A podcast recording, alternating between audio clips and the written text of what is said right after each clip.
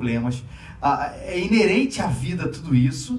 A pergunta não é se nós vamos passar, mas como a gente consegue viver no meio de tanta coisa difícil. E esse livro de 2 Pedro, o livro da Bíblia, escrito pelo apóstolo Pedro, escreveu dois livros dele, esse é o segundo, que se dirige a um grupo grande de cristãos, eh, vem falar um pouco nesse tempo de perseguição, no tempo que ele vivia, no tempo de muita dificuldade, como ele em Deus achou a força, o ensinamento para poder viver. E é isso que a gente vai poder falar, vai conseguir falar nessas próximas semanas. Quero convidar você a convidar outras pessoas, seus amigos, a compartilhar aí a nossa transmissão aí pela internet, dar as boas-vindas quem está assistindo aí também com a gente também, ah, para você poder presentear outras pessoas com a mensagem do Evangelho. Eu quero começar assim, com algumas frases. A gente precisa problematizar isso. Ah, mas isso é um pouco mais complexo. Não é bem assim. Ou isso é muito dogmático.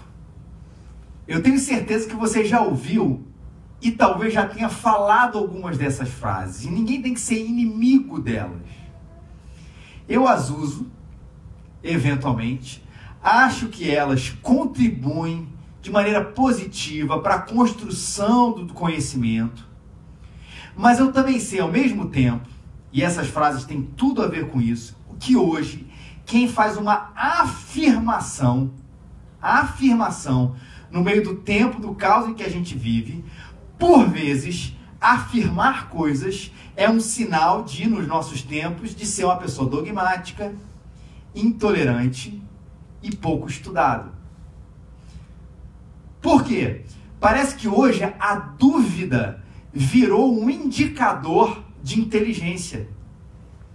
Quem duvida, quem sempre problematiza, quem não chega a uma conclusão, foi uma pessoa que tem um, raciocínio tão complexo, tão inteligente, tão importante, que ela não consegue afirmar porque ela sempre tem uma pergunta, uma pergunta, pergunta a mais, que é incapaz de afirmar qualquer coisa.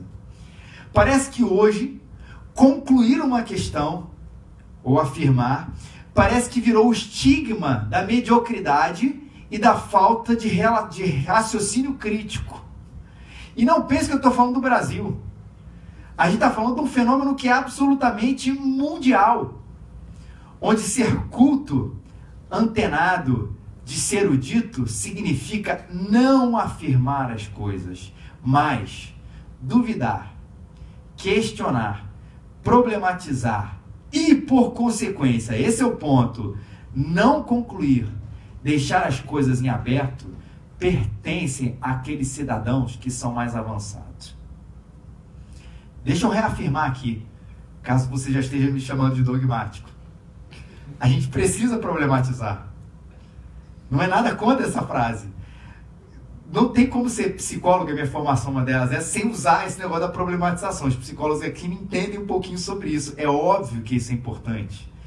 Que é óbvio que a gente precisa deixar de ser simplista nas resoluções das questões, que são hoje, no nosso dia, bastante complexas, para às vezes ter uma solução não é simples. Simples são boas, mas simplistas demais.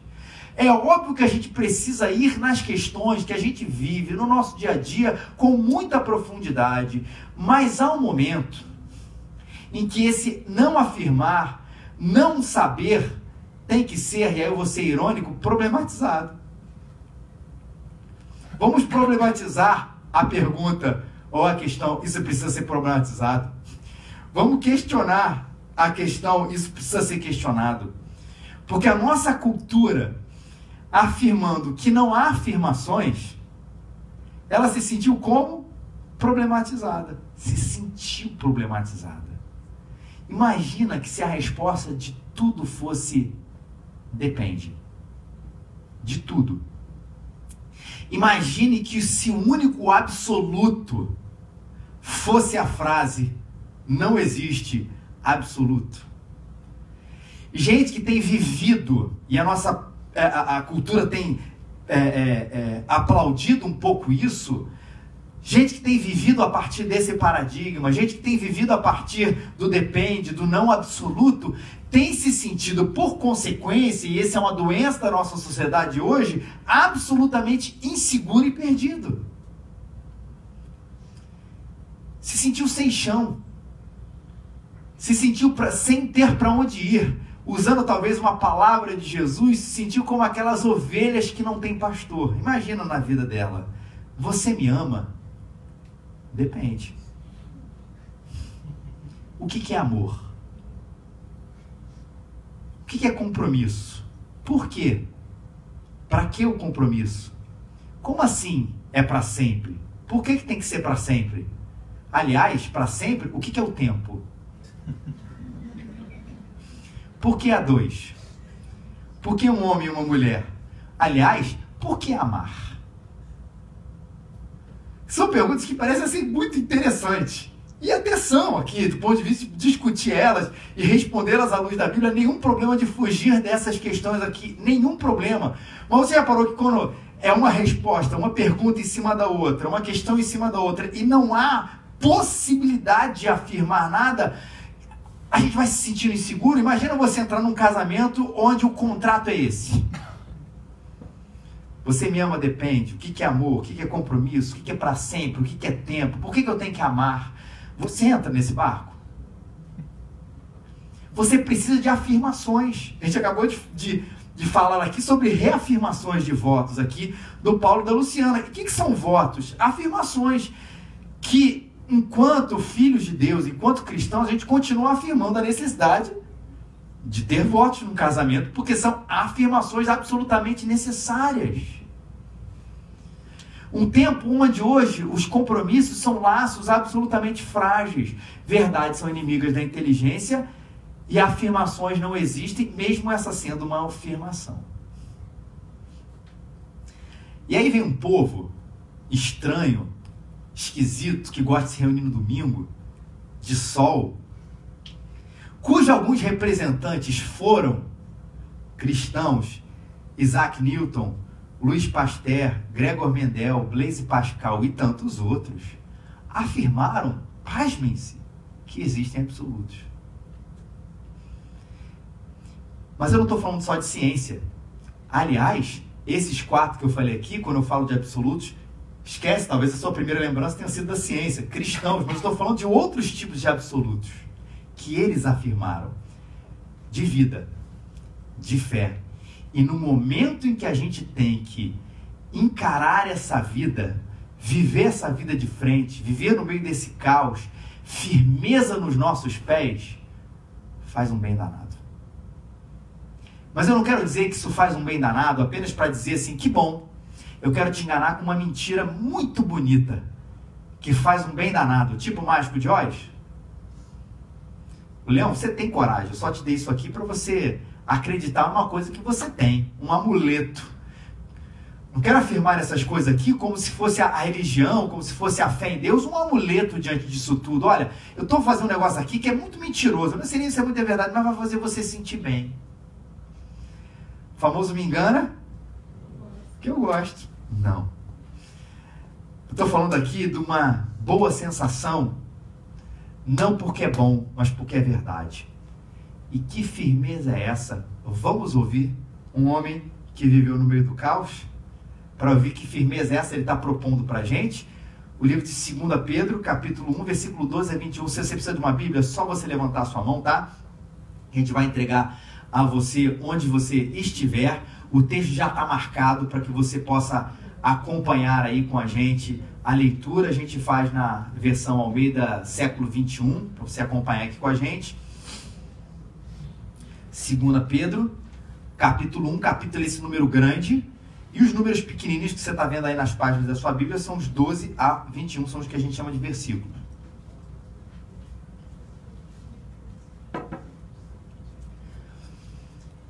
Por essa razão estarei sempre pronto para vos lembrar essas coisas, mesmo que já tenhais conhecimento delas e estejais firmados na verdade que já está convosco. Considero justo despertar-vos com certas lembranças enquanto ainda estou neste tabernáculo, sabendo que em breve deixarei este meu tabernáculo, como nosso Senhor Jesus Cristo assim já me declarou. Mas procurarei esforçar-me para que depois da minha partida também tenhais lembrança dessas coisas em toda ocasião. Porque não seguimos fábulas engenhosas quando vos fizemos conhecer o poder e a vinda do nosso Senhor Jesus Cristo, pois fomos testemunhas oculares da Sua Majestade. Porque ele recebeu honra e glória de Deus Pai quando, pela glória majestosa, a seguinte voz lhe foi dirigida: Esse é meu filho amado, de quem me agrado. E nós mesmos ouvimos essa voz. Pedro está falando, dirigida do céu, quando estávamos com ele no Monte Santo. Assim temos ainda mais firme a palavra profética, e fazeis bem estar atentos a ela, como uma candeia que ilumina um lugar escuro, até que o dia amanheça e a estrela da alva surja em vosso coração. Sabeis antes de tudo que nenhuma profecia das Escrituras é de interpretação particular, pois a profecia nunca foi produzida por vontade humana, mas homens falaram da parte de Deus, conduzidos pelo Espírito Santo. Pedro deixou aqui um legado ele está dizendo assim: Eu vou partir. Deus já me falou, nosso Senhor Jesus Cristo já me falou, eu vou embora, eu não vou estar mais aqui, em breve deixarei meu tabernáculo, mas eu vou deixar um legado para vocês. Que legado é esse? Essa firmeza tão necessária para a gente hoje. E para deixar essa firmeza bem forte, bem forte, ou para deixar essa firmeza bem firme, Pedro vai falar um negócio pra gente. Vai dizer assim: olha, uma estratégia que a gente não gosta muito. A gente gosta de novidade, mas Pedro vai dizer pra gente que ele vai dizer que ele vai deixar pra gente a firmeza através da lembrança. Não vou falar nada novo para vocês, Pedro está dizendo, para que vocês estejam firmes nesse tempo. Eu vou lembrar vocês daquilo que vocês não podem se esquecer em nenhum momento da vida de vocês. E se você reparar os versículos 12, 13, 14, como essa palavra está sendo repetida aqui. Por essa razão, estarei pronto para vos lembrar essas coisas, mesmo que você já tenha o conhecimento delas. Versículo 13: Considero justo despertar-vos com certas lembranças o 15, mas procurarei esforçar-me, essa palavra esforço aqui é bem forte, para que depois da minha partida também tenhas lembranças dessas coisas. Ou seja, o brilhante, criativo, que andou com o Senhor Jesus Cristo, apóstolo Pedro, que andou com ele lado a lado, está dizendo: Eu vou precisar lembrar de vocês de uma coisa, da firmeza em Jesus. E como essa firmeza em Jesus pode ou ela vai ser construída em nós? Primeiro ponto aqui é muito bonito. E vou falar de até do que eu falei há pouco tempo vocês sobre livros. Porque Pedro vai falar aqui que a nossa confiança não está nas fábulas. A nossa confiança não está nos mitos. Ele escreve isso aqui pra gente, nas fábulas engenhosas. Ele vai falar aqui sobre a importância da gente entender aqui a verdade como verdade e pautar a nossa vida a partir disso. Porque falar dos livros. Pequeno Príncipe, gente, é um livro lindo. Mas ninguém vai pautar a vida no Pequeno Príncipe. Ou você assim fala assim, cara, como é que eu devo levar minha vida? Peraí, deixa eu ver aqui o que, o que Pequeno Príncipe faria se estivesse no meu lugar. O livro é lindo. O livro é poético. Mas ele não é verdadeiro. As fábulas que nós lemos para os nossos filhos e que ainda continuam tendo a, a, a ensinamentos muito bons, mas ninguém vai pautar a sua vida de maneira irrefutável a partir dos escritos de La Fontaine, de Esopo, seja lá de quem escreveu aquelas coisas. Não vai pegar lá Chapeuzinho Vermelho, os irmãos Green e tudo, e falar assim, poxa, o que, que eu faria se eu tivesse perdido numa floresta? O que, que eu faria se me oferecessem uma maçã? O que, que me faria se eu visse um lobo? Você não vai pegar um livro desses ou qualquer uma dessas histórias e pautar a sua vida ali, apesar de terem coisas muito importantes ali. Por quê? Porque são histórias com a letra H bem minúscula. E para algumas pessoas, a vida de Jesus ou as histórias de Jesus também são histórias com a letra H muito minúsculas. Como se a gente estivesse encarando a vida de Jesus e as histórias sobre Jesus dessa maneira. É lindo o que Jesus fez.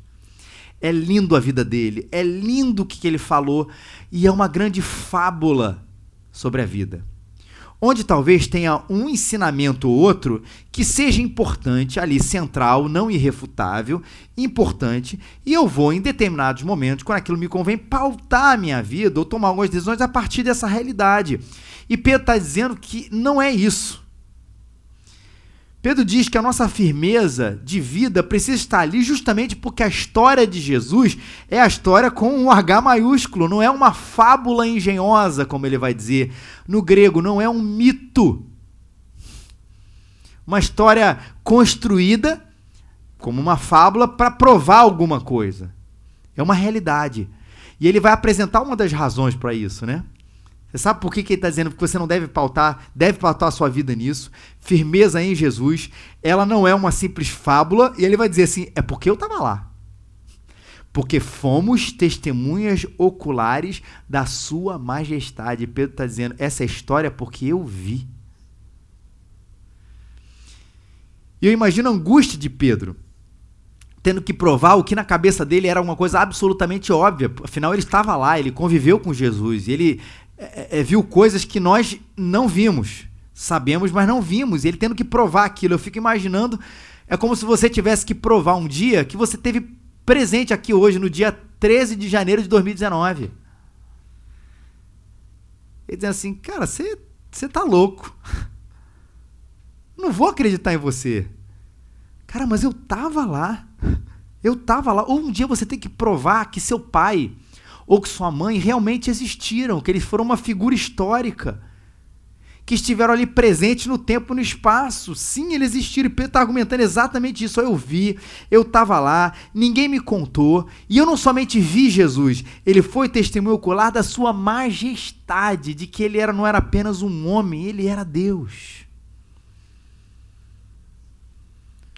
Goste dele ou não, essa figura de Jesus, ele existiu.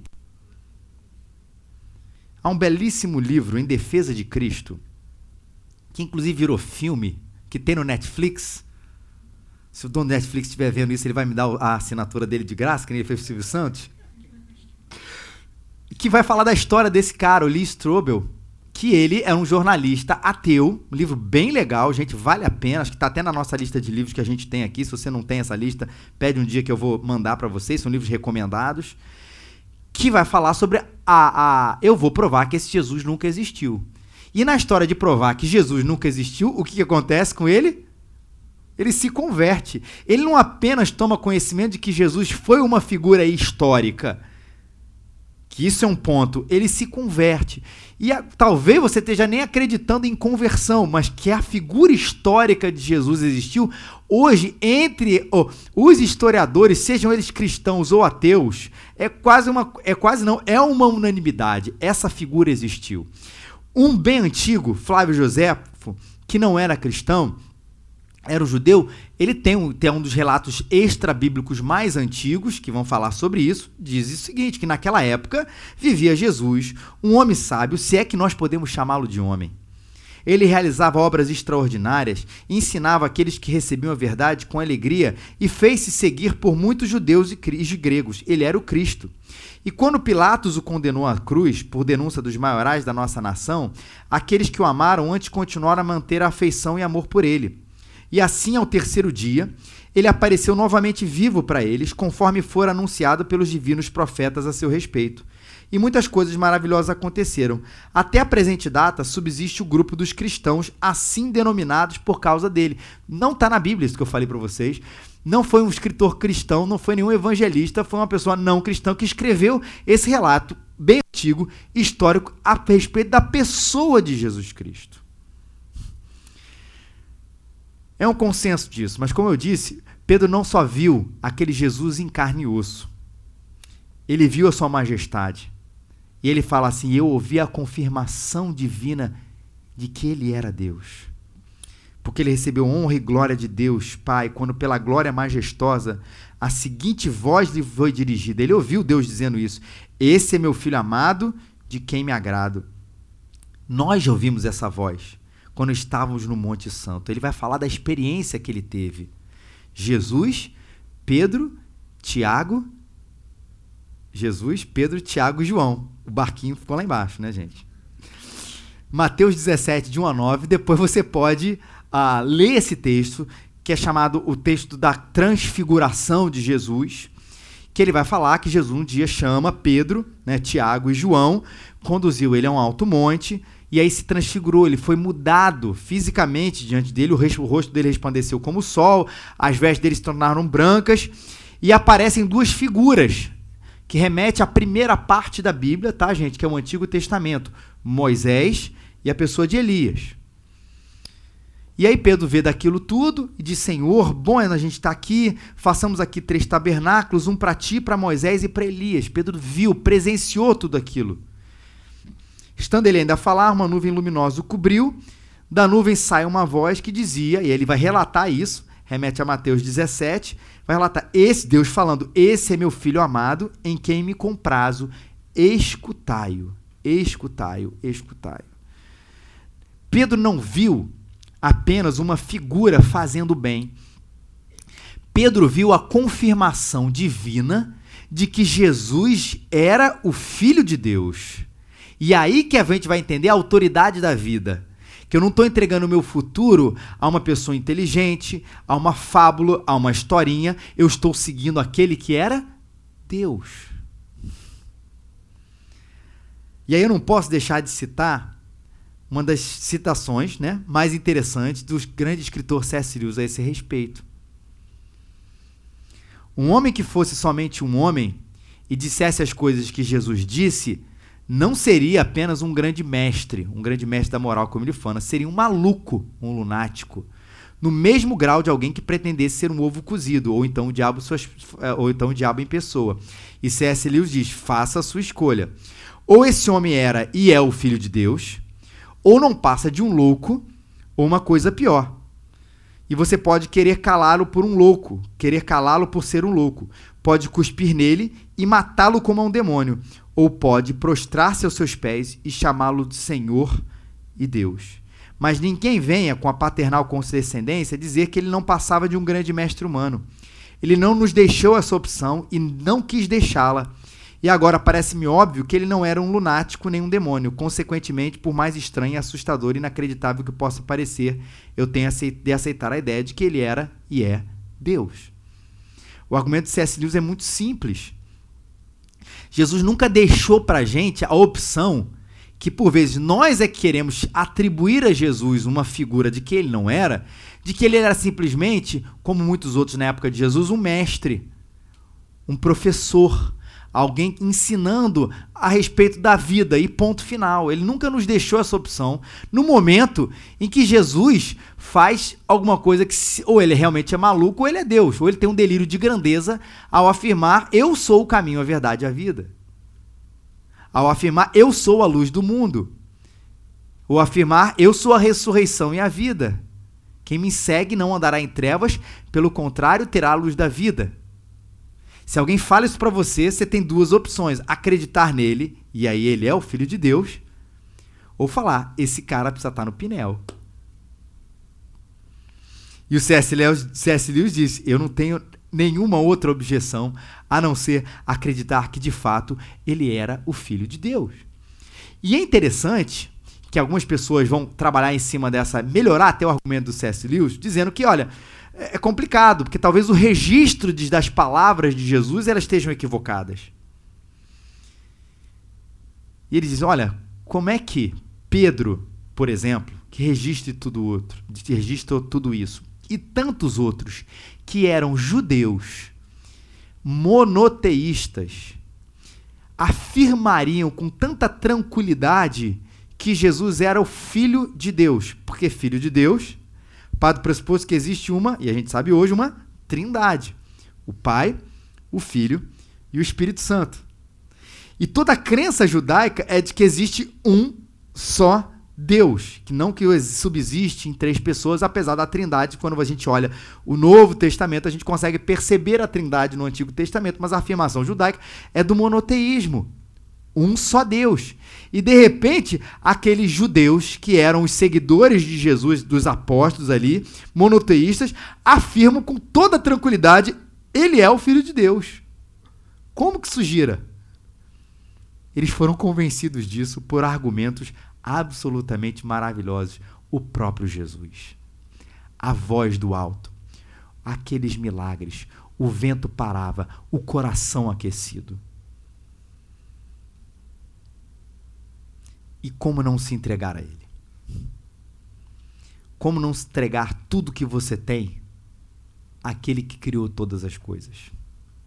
Como não entregar tudo que você é àquele que é o princípio, o meio, o fim, o caminho, a verdade, a vida, o sentido? Como não se entregar ao que ele é e ao que ele nos ensina diante de tantas incertezas, porque afinal quem está movendo isso, falando isso, é o nosso Criador. Para entregar minha vida, e é só uma que a gente tem, num espaço muito curto de tempo, e quanto mais velho a gente vai ficando, mais real isso vai ficando para as nossas vidas, que o nosso espaço de tempo é curto. Eu não vou me entregar minha vida para um cara que falou um negócio ali para mim na esquina. Por mais que ele tenha um milhão de seguidores no Twitter, no Instagram e no Facebook, seja lá o que for. A gente está muito cascudo para isso. Só que no momento em que eu percebo que ele é o Filho de Deus, as palavras dele podem não ser novidades, mas elas são verdade. As palavras dele não podem ser tão espantosas hoje, ou podem parecer até um pouco retrógradas, um pouco antigas, mas ele é o Filho de Deus, ele é a verdade, eu vou me entregar a ele. Mas pense, você não ouviu o que Pedro ouviu. Você não estava lá naquele monte, ouvindo a voz de Deus Pai, falando: Esse é meu filho amado em quem me comprazo. Você não conviveu com Jesus como Pedro conviveu. Aí você pensa assim: pô, como é que eu posso ter a mesma fé? Porque ele foi. Eu até gostaria de ser isso, de ter isso, né? Não é à toa que Deus deixa, Jesus deixa o Espírito Santo aqui pra gente, para que ele seja o nosso companheiro, mas ele deixa também o registro escrito para que você soubesse de tudo aquilo que Pedro soube. Assim temos ainda mais firme a palavra profética. E fazeis bem estar atentos a ela como uma candeia que ilumina um lugar escuro até que o dia amanheça. Palavra profética. Vamos dar uma palavra profética para vocês agora. A palavra profética aqui nesse texto vai remeter mais uma vez à experiência do monte. Você lembra que era Pedro, Tiago, João e Jesus, mas de repente aparecem duas figuras. Aparece Moisés e aparece Elias. Para a gente dar um resumo nisso aí, para todo mundo entender, Moisés e Elias eram um símbolo. Símbolo, não é que as pessoas não estavam ali, mas o nome de Moisés, o nome de, de Elias significavam a lei Moisés e Elias, um representante dos profetas. E quando se denominava leis dos profetas, no tempo de Jesus, estavam se falando do Antigo Testamento, como a gente concebe aqui hoje. E o que, que era a lei dos profetas, o Antigo Testamento, ali na figura de Moisés e de Elias? Era o registro histórico da fé dos judeus, da presença de Deus na vida dos judeus. Ou seja, estava vendo aquele escrito, Jesus era a Bíblia que Jesus lia, dizendo o Antigo Testamento é confiável e ele é verdadeiro. E esse Antigo Testamento já vai falar que é o Filho de Deus que há de vir. E tem uma frase muito interessante, que é o registro, a transição disso tudo. Porque quando Deus está ali, Deus Pai falando aquela voz, ele vê Moisés e Elias, o Antigo Testamento, ali, mas ele fala a ele ouvir, apontando para Jesus. Escutai Jesus. Agora escute a Ele. Mas como é que eu posso ouvir as palavras de Jesus hoje? Como é que hoje, se eu preciso escutar Jesus, como é que eu posso fazer isso? Eu posso imaginar, inventar as vozes, a voz de Jesus, ou eu posso acreditar que se Deus é tão bom e Ele quer que a gente escute a Ele, o seu Filho, Ele deu para a gente um registro infalível, nossa única regra de fé e prática, para que eu não precise subir ao monte para ouvir a Jesus, mas eu possa ter na minha mão, em papel ou em formato digital, em pergaminho ou na nuvem, tanto faz, mas eu tivesse ali o registro histórico de tudo aquilo que Jesus fez e isso fosse a minha ali eu firmasse a minha vida na palavra de Deus. Saber antes de tudo que nenhuma profecia das escrituras é de interpretação particular, porque a profecia não foi produzida por vontade humana, mas homens falaram da parte de Deus, conduzidos pelo Espírito Santo. Vai falar desse processo da construção da Bíblia do Antigo Testamento e agora, nesse momento aqui, do Novo Testamento, a segunda parte da Bíblia. Que isso não é feito apenas a partir de percepções humanas. Ela não foi produzida por vontade humana, mas homens falaram da parte de Deus, conduzidos pelo Espírito Santo. Não é criação, não é invenção particular, porque não foi o homem que quis fazer a Bíblia. Tire isso fora. O processo é lindo e você vai ter em abril um encontro só para falar sobre esse assunto. Aguardem, aguardem, aguardem. A gente vai ter um encontro para falar sobre o processo da, da Bíblia, o que é a Bíblia é a palavra de Deus. Mas Deus usou homens para que ela fosse escrita e esse fosse o registro escrito da fé cristã, da vida de Jesus, dos ensinamentos dos apóstolos, porque a gente não vai mais ouvir a voz de Jesus audivelmente, ainda que eu acredito que isso seja possível mas ela foi muito ouvida audivelmente nos tempos ali dos apóstolos, registrada para gente, para nossa edificação e a gente pautasse a nossa vida em Deus através daquilo que está registrado. O nosso Deus não é a Bíblia. O nosso Deus é o Pai, o Filho e o Espírito Santo. Mas tudo que está escrito aqui é a verdade que vai falar a respeito desse Deus que quer se comunicar com a gente. E que amor a gente tem que ter por essa palavra. Porque apesar de ser um registro histórico, ela não é apenas um registro histórico. Eu gosto de uma frase que eu peguei aqui para vocês. Assim como nenhum homem falou como Jesus falou, nenhum livro fala como esse livro. R.C. Lenski, comentarista. Assim como nenhum homem falou como Jesus falou, nenhum livro fala como esse livro. Porque esse livro tem transformado vidas. Não porque é mágico, mas porque fala de alguém que é poderoso. Porque aponta, porque ensina, porque revela sobre alguém que é capaz de transformar vidas. E o seu amor a esse livro ao Deus desse livro, e esse livro que ele nos deixou, não deve ser medido pelo cuidado que a gente tem com as páginas. Você pode ter uma Bíblia rabiscada ou nem tanto, em formato que for, mas na nossa intensidade em ler, aprender, ser abençoado e ouvir tudo o que Jesus tem a dizer e a nos transformar através desse livro que nos ilumina. O texto vai dizer isso para gente. Fazeis bem, estar, fazeis bem estar atento a essa palavra profética, como uma candeia que ilumina um lugar escuro, até que o dia amanheça e a estrela da alva surja em vosso coração. Atentos à palavra profética, à voz de Deus, porque ele é luz. Um versículo que quem nasceu na igreja provavelmente já aprendeu desde cedinho, mesmo se você não tenha nascido, talvez você já tenha ouvido isso em algum lugar. Lâmpada para os meus pés é a tua palavra ela ilumina um lugar escuro. No meio de tantas incertezas, a gente conhece uma certeza. No meio de tantas problematizações, a gente conhece a verdade. No meio de tantas propostas de vida, a gente conhece a proposta de vida. Até que ele, a estrela da alva, Jesus Cristo, aquele dia maravilhoso, onde Jesus voltar, a gente vai falar sobre isso em 1 Pedro, venha e preencha o nosso coração. Estejam atentos, iluminados, guiados pela Sua palavra. No meio dos caos, no meio das incertezas, não se apegue às fábulas. Não se apegue àquilo que muda. Se apegue à certeza. Jesus, a palavra encarnada. A Bíblia, a palavra escrita. No mundo que muda, se apegue ao que não muda no meio do caos, gente, firmeza.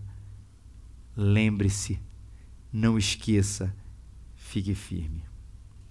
Quero terminar como João termina o seu evangelho. Jesus realizou na presença dos seus discípulos muitos outros sinais, muitos outros sinais miraculosos que não estão registrados nesse livro. João dizendo: Vou fazer um livro para que vocês vejam o registro disso aqui. Mas esse, tudo isso, esses foram escritos, esses sinais, esse registro, para que vocês creiam que Jesus Cristo, que Jesus é o Cristo, o Filho de Deus, e crendo tenham vida em seu nome. Crer não vai apenas te deixar firme na verdade, ele vai trazer vida no meio do caos. A palavra-chave hoje para você levar para sua casa é essa, no meio do caos, de frente para a vida, firmeza naquilo que Deus já nos revelou. Ainda que isso não pareça novidade nenhuma, como na época de Pedro já não parecia, é uma lembrança daquilo que é eterno, porque veio do Filho de Deus. Que Ele nos abençoe. Amém.